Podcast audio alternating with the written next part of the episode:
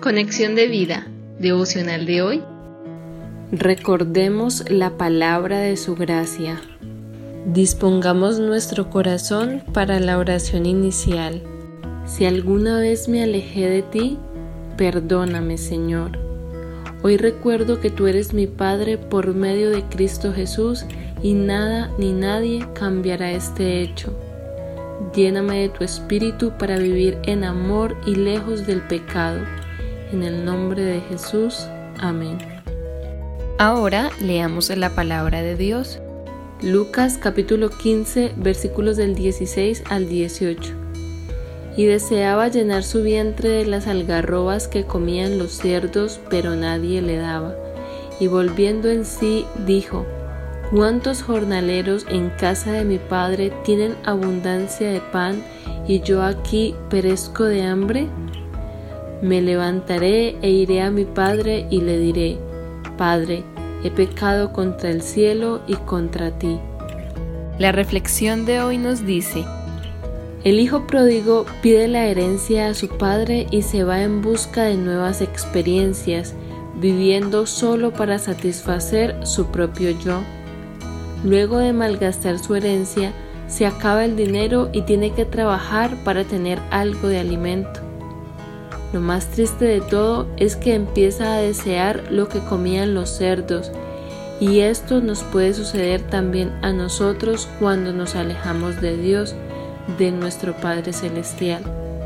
Muchas veces no es algo que ocurre de la noche a la mañana, sino que lentamente empezamos a desear aquello con lo que se alimenta el mundo, no precisamente alimento físico, sino que nos atrae su manera de vivir independiente de Dios, queriendo satisfacer los deseos individuales, los deseos de la carne, los deseos de los ojos y la vanagloria de la vida. Primera de Juan 2.16, parte B. Aquello pasajero y lisonjero que es como espuma en nuestras manos, pero que al final nos deja un vacío que inició cuando dejamos de orar, de congregarnos, de buscar conocer cada día más su palabra y terminamos en un estado lamentable, engañados y llenos de culpa. Pero precisamente en este instante y en cualquiera en el que nos encontremos, podemos recordar lo que somos gracias a Cristo. Y ahora, hermanos, os encomiendo a Dios y a la palabra de su gracia, que tiene poder para sobreedificaros y daros herencia con todos los santificados.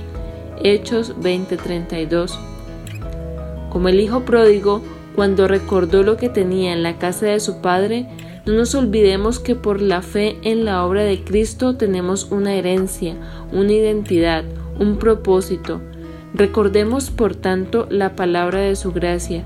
Levantémonos de cualquier estado de desánimo, no nos dejemos engañar y no dejemos de avanzar conociendo y experimentando el gran amor que fue derramado en nuestros corazones. Visítanos en www.conexiondevida.org. Descarga nuestras aplicaciones móviles y síguenos en nuestras redes sociales